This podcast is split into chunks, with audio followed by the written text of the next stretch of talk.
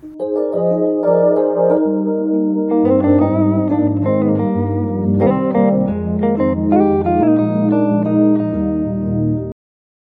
Hello，大家欢迎收听今天的节目。看到标题有没有觉得有点小意外？因为距离我上一次聊华剧或是台剧，已经是《华灯初上三》第三季了，就已经是有点久的年代。那好不容易呢，最近其实有不错的台剧出现，然后这一部也有在 Netflix 上上映。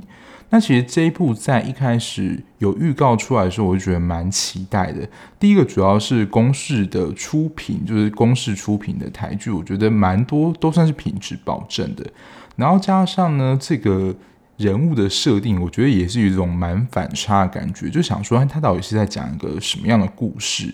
那今天要聊的呢，就是村里来了个暴走女外科这部台剧，不知道大家有看这一部吗？因为我之前看 Netflix 的排行榜上，它也是难得有挤进在前十名以内，所以我想看的人应该还不少吧。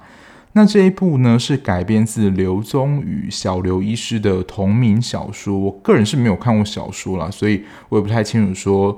改编成电视剧是不是有根据小说里面的去。演绎还是有比较多的改变。那那一开始看到这个片名有蛮大的反差感，就是因为通常外科医师，大家的刻板印象真的是男医师比较多，然后又是暴走，对于女性的印象又是温柔。这一点我们会在后面的时候会提到。所以一开始看到这个剧名的时候，是觉得还蛮有趣的。主演自然就是这个女外科暴走的医师，那他是由蔡淑臻饰演的刘子旭，他本身是一个急诊科的外科医生，就我觉得这个压力超大，工作又是急诊又是外科。那他有一个比较特别的故事背景设定，就是他有 PDSD，就是他过去开刀经验不太好，所以导致他后来变得无法开刀。他只要有刀的，他就会推掉，说我我不开刀，他就直接这样讲。所以我在猜，因为他本身是一个外科医师，他的主要贡献就是要负责开刀。然后他要不开刀呢，所以就没有什么绩效嘛，所以就被调派到南南湾村的一间小医院，负责去那边当外科医师的故事。不过我觉得他一开始出场方式呢是偏浮夸语，你会以为在看鬼片一样。可是我觉得他能弄到这样不省人事也是蛮夸张的，就他是被包在一个。棉被一样，他当时是在睡觉啊。但你如果没有仔细看的话，以为是在捆尸体一样，然后就辗转的被载到这个南南湾村。一开始那边居民看到说，诶，他是怎么回事？他是活人还是死人嘛？没想到他就是突然的醒来。这个我是真的觉得蛮符合事实的，但我觉得是戏剧效果。那他自己虽然因为 PTSD 的关系，他是一个不开刀医师，可是他其实在医术的观察力，还有在一些医学的理论上，其实他是厉害的，是蛮高超的医师。不过，真的只是不开刀的话，它所能贡献其实就是大大幅度的降低它的功用了。那这一部我觉得有非常多非典型的象征在女外科医师的身上，包括女性的外科，然后她是一个外科医师，但却不开刀，然后食量大，是一个吃货。他在第一、第二集应该说初登场之后就可以把一家店的蛙柜啊什么全部都。吃光，我觉得这个点是真是蛮浮夸的。然后他的招牌就是会蹲在巷口看消防猛男洗车，然后配着两根香肠，而且在医院里面可能会肚子太饿，然后干走别人的吃。就你可能看到很多画面，他几乎都是在吃东西。这跟我们典型当中的女生，但是真是蛮刻板印象，就是食量不大啊，小鸟胃，这都是比较形容女生的词语在。刘子旭身上也是看不到的，然后他也是一个比较我行我素的人，就他想要做什么就做什么，然后上头给他指示，他就说哦算了，也没有什么想再听。然后在感情上，可能对于女生来讲都是说，哎呀，女生要坚持啊，你不能太外放啊，没有。就是上床这件事情不代表什么。有些人觉得说，哦，上床那你就要对我负责，就要为了我们的未来负责等等，或是我们就是交往的关系吧。对他来说，上床可能就是一种亲密的展现，或是需求的表达。性跟爱是可以完全分离的，因为这就会跟我们的男主角形成一个很反差的对比，他就是由朱轩洋饰演的林山君。朱轩洋，如果大家有长期，也不用长期啦，有在看台剧，他是一位新生代演员。他上一部最令人印象深刻就是《天桥上的魔术师》，那在这一部里面呢，是饰演一个乩童，那他是刘子旭的暧昧对象。那跟刚刘子旭觉得说上床没有什么。这一点来看，因为他上床对象就是林山君，那林山君就会说：“那我们关系应该是男女朋友了吧？”对刘子旭来说，就感觉没有什么，所以就会看到林山君这个角色，他可能就是在我不晓得这是不是一个形象塑造，就是在比较乡下村庄，所以对于感情上其实都还是蛮纯情的，就觉得说：“哦，如果发生这样事，就要为对女方负责，那我就要对她好，等等。”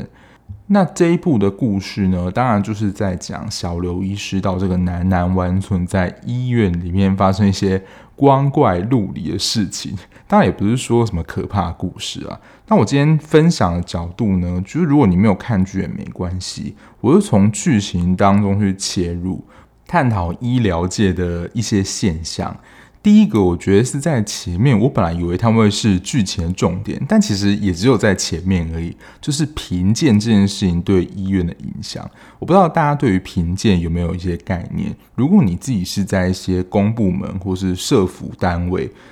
可能在政府机关底下的，就是可能每几年都会碰到评鉴这件事情。那评鉴。对于医院最有直接影响，就是影响它的经费，尤其是可能是市立的医院。就如果你的评鉴是优等，或是有比较好的表现的话，在你申请各项补助的时候。因为你的绩效或是各个方面就比较好嘛，所以能够获得的补助就比较多。那如果你的评鉴没有通过的话，可能就会被裁罚或是检讨，可能就会被罚钱啊，或是你的收容的病人就会减少。那病人自然是医院经济收入来源，所以如果没有病人的话，自然的钱就会变少了。然后加上评鉴这件事情，通常也会跟上头的长官很有关系，因为就通常代表这个你医院的门面。所以如果你的评鉴不好的话，上头的长官也会没面子。然后上头长官被骂，那就跟一般公司啊、学校一样，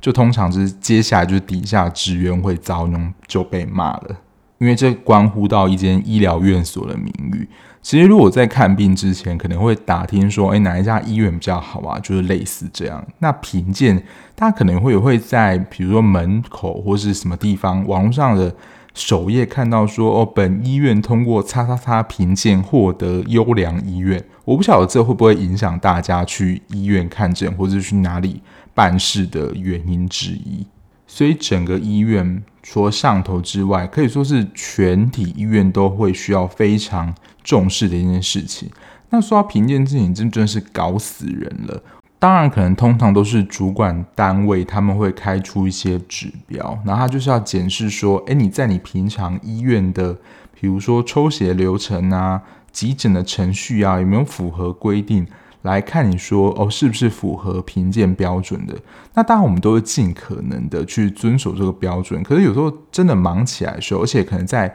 实际情况上也会不太一样。而且大家可能常常听到的一个情况，就是理论跟实物上的差距。就他在编这些指标的时候，可能是依照理论研究的方法去写出来的。可是因为理论通常是。也不能说死的，可是通常变化不大。可是食物的场域通常有一些新的东西会持续的发展，那有时候都已经超过了非常多古典理论，甚至有可能推翻。那如果还都是拿同一套东西去看的话，那自然而然的就完全没有办法去达到那个标准。所以我觉得有时候在做评鉴蛮头痛的，就是好像有时候为了要特地做评鉴而去收集一些资料，或是呈现我们成果册的事情。因为其实有时候啦，我们在做一些实物上的工作的时候，根本就不会拍照，或是你要留什么档。但是好像就是为了平静，要硬要做出一些这样的可能。我可以分享一个，就是我之前在当兵的时候，因为他们是一个社服单位。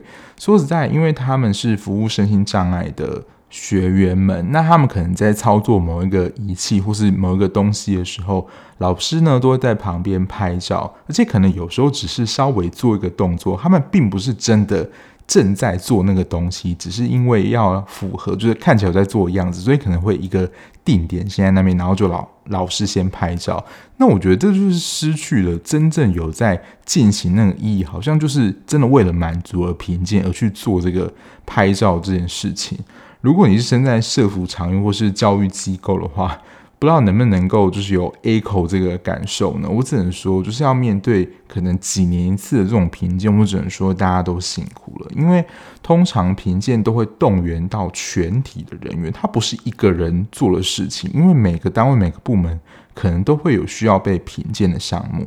那我们在 Black Dog 那一集也有提到，就是如果是学校教师的话，除了学校评鉴外，也会有教师评鉴，就是看你在教师的这个本分上有没有做好这样子。再来第二个，我觉得就是人力缺乏，当然这个也不是罗马不是一天造成这件事情，可大家都知道。就如果你读护理系或是医疗相关科技，你真的永远不怕就是找不到工作，因为。医疗行业，尤其是护理师，我觉得真的是一个非常伟大的职业。我之前看了一些综艺节目啊，就是真奶那些护理师说，他们非常爱订真奶，因为真奶通常会变成他们的三餐，就是忙到没时间吃饭。而且我觉得也蛮可怕的，就是通常在医院，如果你是那种小诊所还好，在医院的话。通常都是轮班制的，那这样其实对我们的作息算是蛮不正常，就是你作息不太稳定，你的生理时钟是会乱掉的。那我觉得在这个阳光医院里面，里面就是一个小医院嘛，然后里面人力也是非常的缺乏。那他们的护理长阿 Sir 呢，就是到七八个月到临盆前，基本上还是没有办法请产假，因为如果他一请产假或是离开柜台的话。根本就没有其他人力了，有时候就真的是一个人当两个人用，两个人当四个人用，你就会看到在这种小医院里面，人力也真的是非常缺乏。所以只要人一多的话，整间医院的医疗负荷，我觉得是完全没有办法负荷的。因为如果一个医师，他可能通常也没有办法从头的把这个病人从头看到尾，因为可能。病人陆续进来的话，就像小刘医师在急诊科，他可能稍微的判断这个病患需要什么样协助之后，就会交给其他的住院医师或是实习医师去处理。那更不用说能开刀的医师，因为既然是医院嘛，除了有小病之外，也可能会有车祸啊，或是需要开刀、盲肠炎这些需要开刀的一些手术，甚至更大的心脏手术等等。那这样子，如果小刘医师不开刀的话，那他们其实医院里面还有一个家明医师，可是就是通常也看不到人影。如果他不开刀的话，家明医师如果有另外一台刀，那基本上如果有其他人需要紧急开刀的话，就没有医师可以开的。这如果同时有发生什么紧急危难的话，我觉得就是会很明显感觉到医疗资源的不足。所以护理长阿 Sir 他在剧情当中也是到羊水破了，才有小刘医师紧急的帮他开刀，才保住他的孩子的性命跟他自己的性命。因为通常如果怀孕，通常到第八、第九月的时候就会开始请待产假了。可是在这间医院里面，就是没有办法这么做，可能真的就是要到你要生的前一刻才能够进产房，而且可能就直接会在原地的医院接生。这当然听起来是不太合理的事情啊。然后第三个呢，我记得好像在《机智医生生活》里面有提过。但这也是慢慢走向的一个趋势状态，就是医疗的五大皆空。不知道大家有没有听过这个标语？我特别还去查了一下，我之前以为是四空，其实是有五空，是内科、外科、小儿科、妇产科跟急诊科，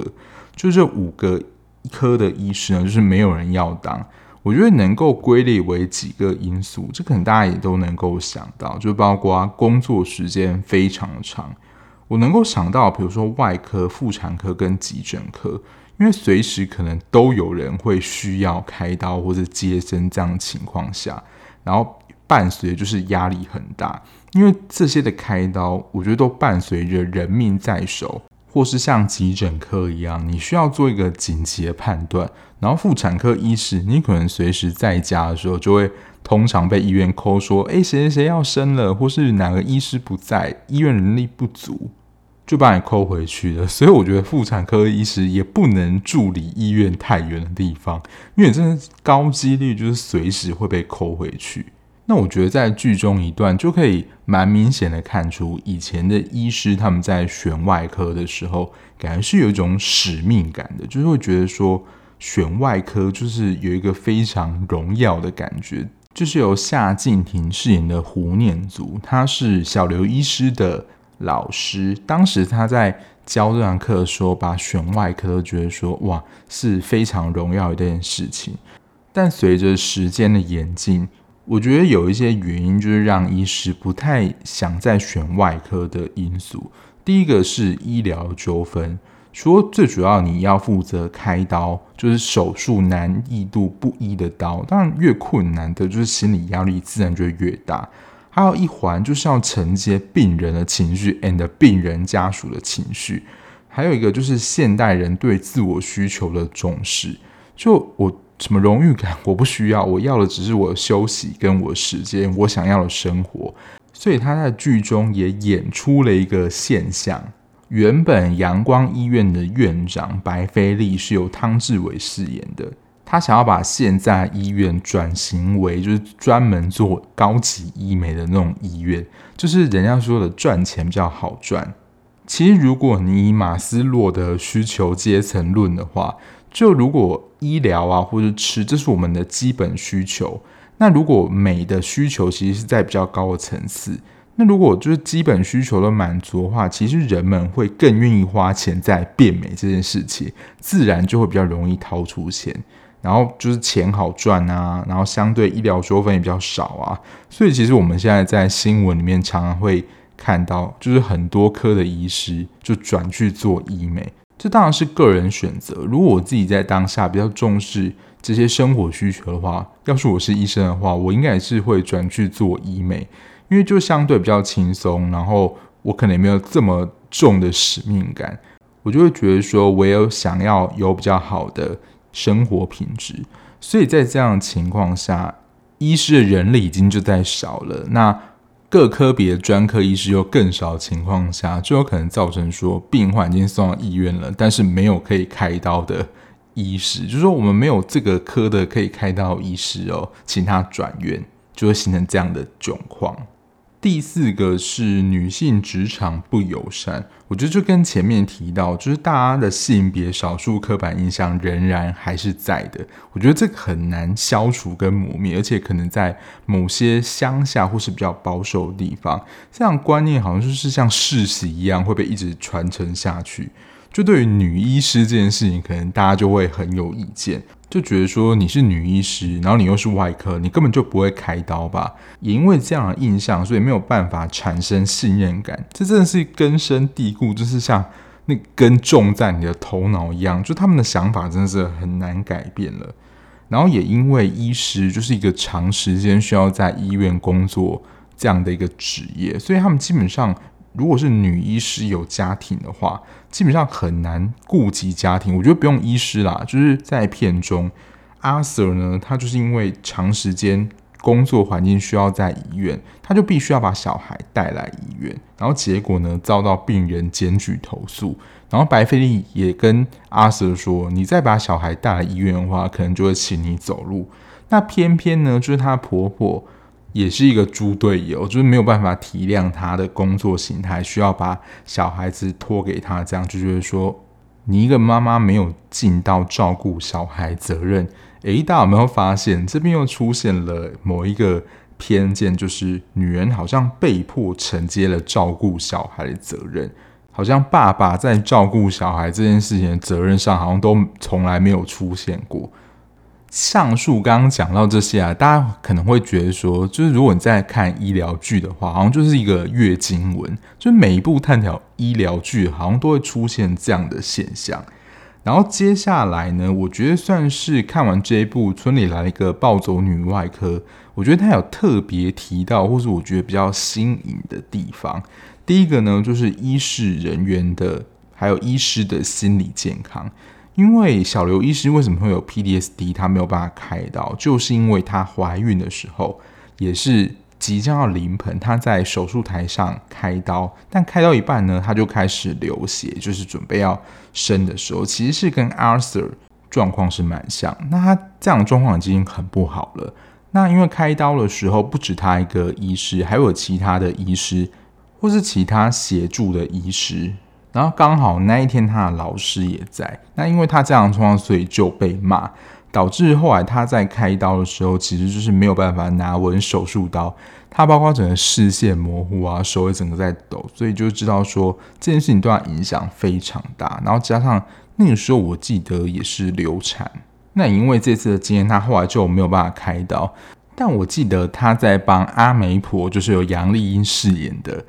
村民的帮他开一个，我记得是盲肠炎还是阑尾炎这样的小手术，对外科来说真的是一个蛮小的手术。他当场就陷入 PTSD 那样的情况，甚至我觉得有点恐慌的发作，导致于他没有办法开刀。他真的就是开刀开到一半就跑出去抽烟了。我想说，这到底是怎么回事？而且他也没有再回来，就是真的开的开着开到一半，而且病人可能是已经。肚子被切开的状况，他真的就是逃走了，我觉得这个情节真的是偏浮夸，因为通常如果你没有办法开刀的话，至少你可能会指挥或者说告诉那个你旁边医师，请他来帮忙收尾。可是我觉得可能啦，但那个当下。那种 PTSD 的状况太严重，他就是完全没交代就跑出去。是那个第二个协助的医师，我记得是由杜妍饰演的缇娜，她是住院医师来帮忙协助开刀的，还有负责收尾的工作。所以就可以看到，虽然小刘医师知道他自己有 PTSD，所以他不开刀。可是如果真的需要他上，只有他的时候，他又必须要去做这件事情。那那样 PTSD 的。状况发起来的话，那到底该怎么办？所以好像只能想办法去克服，或找到一些调试的方式。但我觉得最主要还是要说了，就是蛮需要大家去重视的，其实是医师人员的心理健康。刚提到这个只是开刀的其中一个面向，包括承接病人的情绪啊，还有上面主管的压力，还有本身工作形态劳累，其实会对于医师人员的心理健康有非常大的影响。那当这些压力呀、或者这些不开心的事情没有办法排解的话，在医院没有办法排解，可能就会把这些意愿转嫁到自己身边的朋友或是亲人身上。我觉得这也是一个蛮不健康的一个循环。所以我觉得在这一片里面有一个别具意义的存在，就是让大家重视，包括医疗人员、医师人员开始能够重视自己的心理健康。那这个是在心理健康面。还有一个，我觉得可能是做有关于人互动的工作，其实有会牵涉到一个叫做自我效能感，就是我们对于我们自己的能力能不能够有适当的表现，或是表现好不好，然后影响到自我的看法，大概是这样的一个意思。那对于外科医师来说，我觉得最主要就是能不能够开好刀。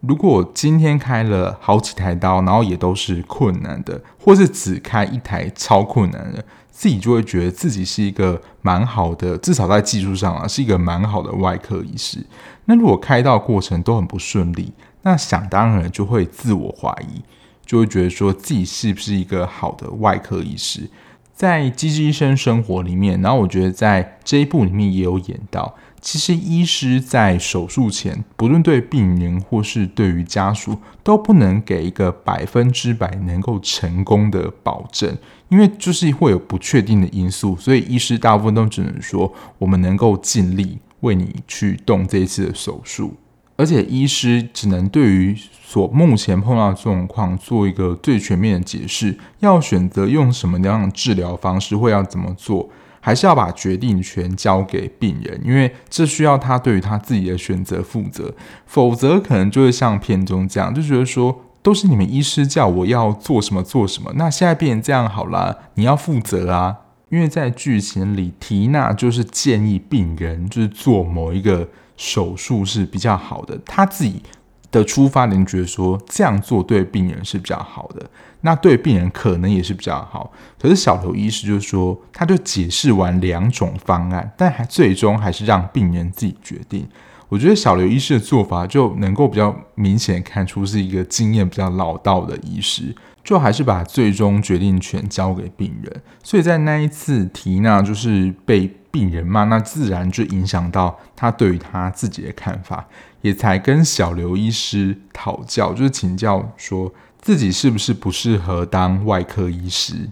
我觉得在做这种助人工作，包括我，真的蛮常会出现这种自我怀疑的声音。那这样的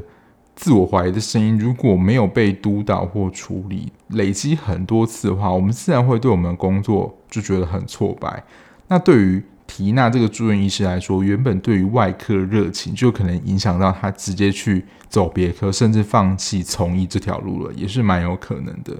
再来这个，我真的觉得超重要，我觉得也是在这一出戏里面一个非常精华的一个演绎，就是尊重当地的文化医疗。就都市人对于医疗看法，跟乡村人对于医疗看法，其实会非常的不一样。那受过比较，我觉得高等教育或是科学教育训练，就会知道说，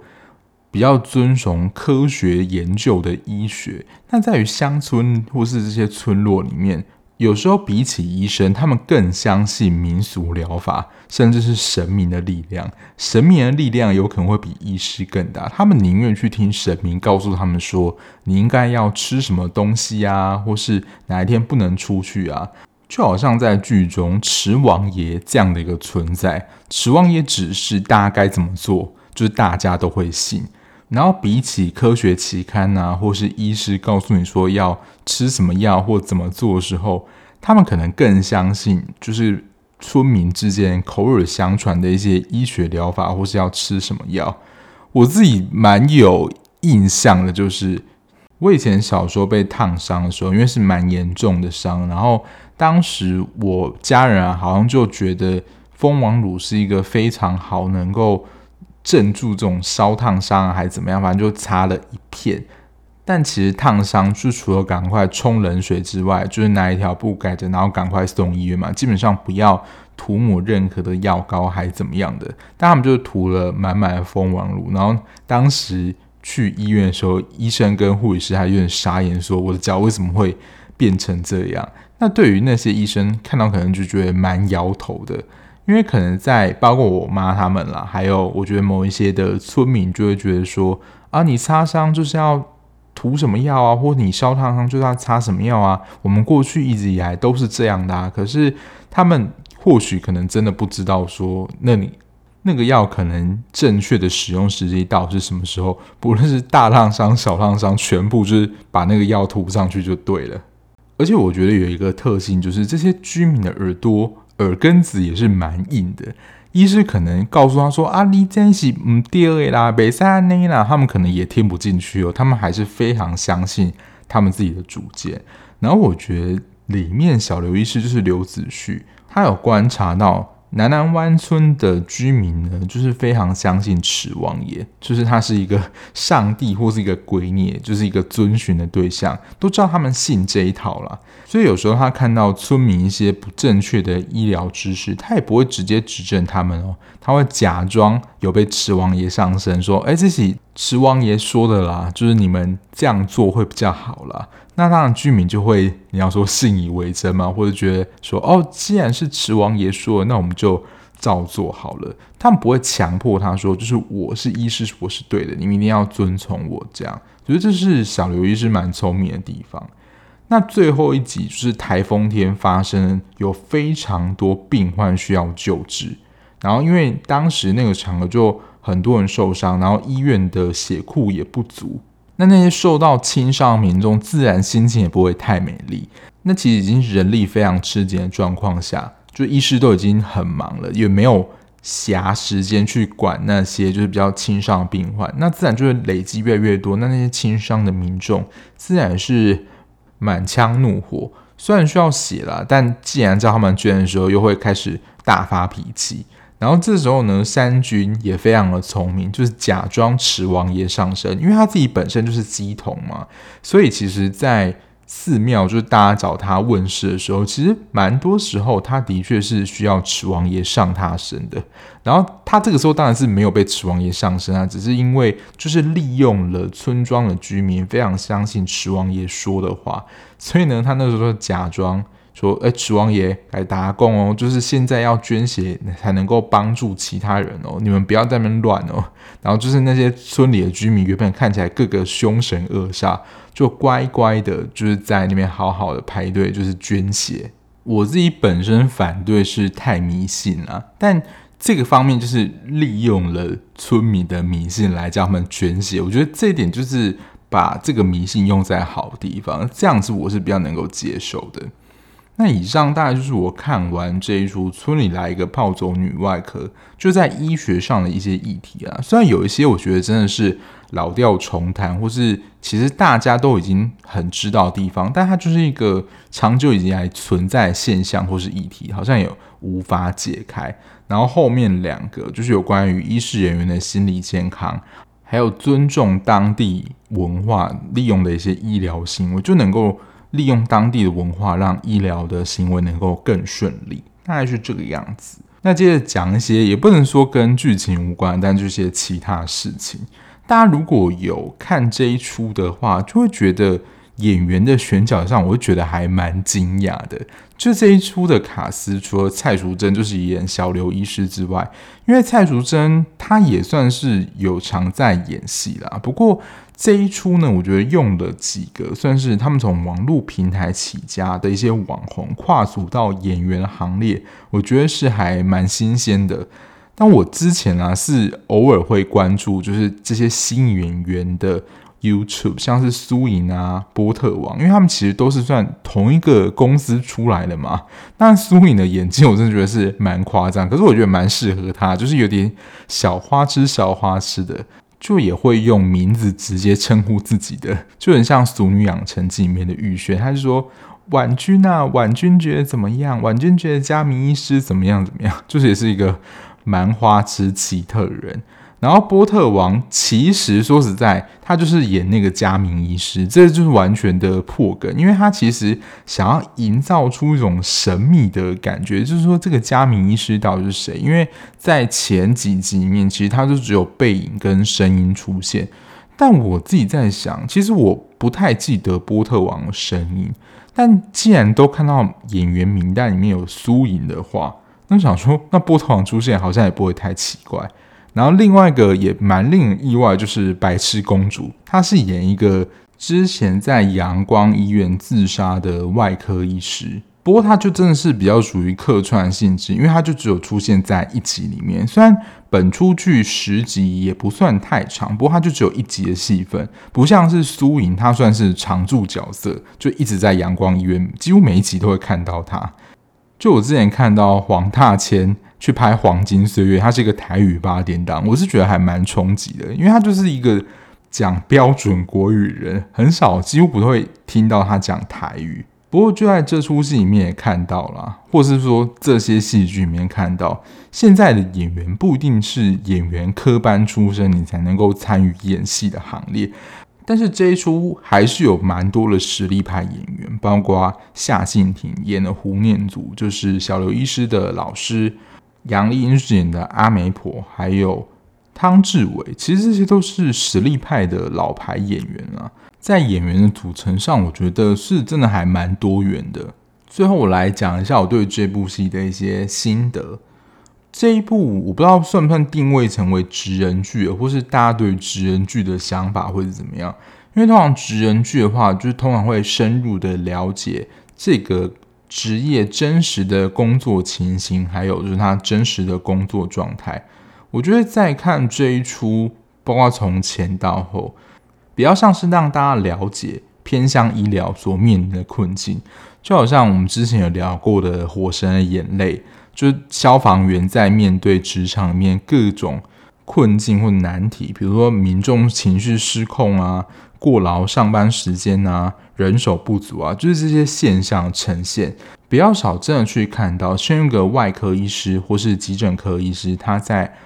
医疗的呈现上，比如说病患被送进来，他需要做哪些程序的处遇，还有他真实的开刀或在医疗里面碰到的情形是怎么样。而且有职人剧，我觉得还有一个特点，就是在某一些的专有名词或是专业场面上，其实我觉得观众是真的需要有多一些的解说，或是解释他到底在做什么。在我记得前几集，就是阿 Sir 他生小孩那个是由小刘医师接生嘛，他使出了最有名的，或是在这出戏里面算是前期有名的场景，就是苍兰哥就是一个医学的 YouTuber，他还有解释一下他使用这个手法，就是王虫的缝合法，你会觉得好像在看卡通一样，使出了什么必杀技，他就上了王虫缝合法这几个字。他讲了王虫缝合法，就是开始自顾自的，就是使用王虫缝合法来缝补阿瑟的伤口。可是，在整个程序化，他整个作业流程上，在荧幕的图示或是画面，我们看不出王虫缝合法到底是什么东西，或是到底在做什么。如果有一个小动画或是一个小图画的解释，我觉得就会让看戏的民众就会比较了解说，哦，原来王虫缝合法是这个样子。虽然一般民众还是不会使用用到，但至少好像就会让观众觉得说，哦，我好像知道了一个东西。虽然就是我们不会用到。然后如果定位成职人剧的话，就会觉得这个剧应该是偏认真，就是想要真实呈现外科医师到底是。做一些什么样的工作，还有真实的开刀场景是怎么样？可是第一集就出现一个，我觉得跟现实的医疗情形可能是相背而驰的剧情。就是我记得是有一个村里的人，他就昏倒了，然后小刘医师看到就觉得他是需要开颅，就是开头的手术哦，不是那种外部或什么很简单那种手术，是开头的手术。光一个外行人，就是我而言，就会觉想到这样不会细菌感染吗？就是正在大马路上，病人就直接躺在道路上。我一开始想到说，应该只能做紧急的处理，然后赶快送大医院吧。所以在看到这一段剧情之后，我就会想说，诶，我现在是在看一个认真的医疗剧吗？还是只是要像《火神眼泪》这样抛出一个？外科医师的题材，让我们去反思，或是看到医疗现在的处境是怎么样。那看到这一段剧情的时候，非常直接让我联想到，我之前有聊过一部《东京急诊室》，也是一部医疗的浮夸日剧。那一部就是比这一部更浮夸，就是各种的场景你会看到的医疗抢救的场景。而且现在大家有没有发现，其实现在在看剧哦，我觉得。尤其这种职人剧，大家都还是蛮追求那种真实的感觉，不会以前像那种台语八点档有一些什么插管根本没有插到啊，或是他其实很严重，然后还突然醒来，就是跟现实的情节相距太远，都会被观众骂。所以其实他们在拍这些医疗或是法律的场景，其实现在很多都有专业顾，应该是都有专业顾问啦，就很怕被骂。但是我在看到这一段剧情的时候，就是同样冒出那个疑问：诶，这一段是那个顾问是有给过的吗？就是第一集这个开罗场景是比较冲击到我，主要后面的就我觉得比较稍微正常一点。那再额外补充一下，就是村里来暴走女外科，它的主要取景地点是在桃园的龙潭，所以如果在桃园的听众呢，你有兴趣的话，或许可以去寻找，就是整个的拍摄场地。它在本体，也就是阳光医院呢，它是在石门山的劳工娱乐中心，然后这些村民所在的街道呢，是在三坑老街。我在看的时候就觉得，诶，蛮有老街风情，就是一条蛮窄的，然后它的道路，呃，那个也不算十足，但是有点砖块，我觉得就是老老旧旧的那种乡下风情。但我觉得剧组应该还是有稍微的改造过，让它更符合那个味道。然后在大医院呢，就是在辅大医院，这个就是在新北市里面。那如果有看过人呢，他们在他们办公室的地方有一棵大树，那个大树呢，就是吊满了之前可能病患写给他们祝福的卡片等等。可是那个树的程度是已经大到，我觉得是有那种百年树龄的那种树大的程度。后来看新闻啦，那棵树证明是被劈上去的，因为医院里面不可能有这么大树种在里面。然后第二集的水族馆场景呢，就是在桃园的 X Park 里面拍摄。我觉得这个就可能还蛮好联想到，如果知道那是在桃园拍摄的话，诶，那自然就会联想到 X Park 这样。然后还有一个就是第一集蔡淑珍吃的碗粿，听说是真的是台南的食物，但我不确定是那个场景是在台南拍摄，还是说在台南将那些碗粿带到桃园拍摄。因为他有提到嘉明医师买给那些医院人员的伴手礼也是台南的食物，所以如果是在台南拍摄的话，这部戏最主要的取景大概就会有三个地点，当然最主要还是在桃园的龙潭。那就供大家参考啦。如果有机会的话，大家可以去玩。那这一步就总结一下，我觉得就是让大家了解一下医师、外科医师啊工作碰到的困境。如果你真的要了解什么很专业的医疗知识，可能也真的没有办法从中学习到太多，它还是最主要还是表现在戏剧上啊。如果是真的想从中了解一些医学知识的话，这一部应该也不是这么路线。可是如果说实在啊，这种医疗剧如果真的编得太医学的话，可能一般的民众也会吃不下去。所以我想编剧还是有其中在娱乐性跟知识性当中取得一个平衡。然后不管从小刘医师这个暴走女外科医师的设定，或是南南湾村这样比较乡土民情的环境，就是在这样两个不同因素的交互作用之下，能够产生出怎么样的火花，跟我们在城市当中看到的医疗剧又会有什么不同的样貌？我觉得在这一部里面提供大家一个不同的视野。我不会觉得它到绝对必看了，但也不差，就你还是可以顺顺把它看完，大概是这样的一个剧集。好啦，那今天节目就到这边，感谢大家收听。这一集你们听到的时候，应该已经是礼拜二了，因为的确最近前几天一直在下雨，然后我之前有说过，就是最近走一个比较随性路线，所以如果你还喜欢这个节目，或是你喜欢听这样聊剧的节目的话，就不论你是用任何平台收听，都可以按下订阅键。就在节目上架的时候，就比较高的几率能够接收到节目上架的通知。那如果你对于什么剧有兴趣或想要听我聊的话，也欢迎到我的 IG 或是可以留言的地方告诉我，让我知道你们想要听什么，或对于节目有什么可以改善的地方，都欢迎告诉我哦。那我们就下期节目再见啦，拜拜。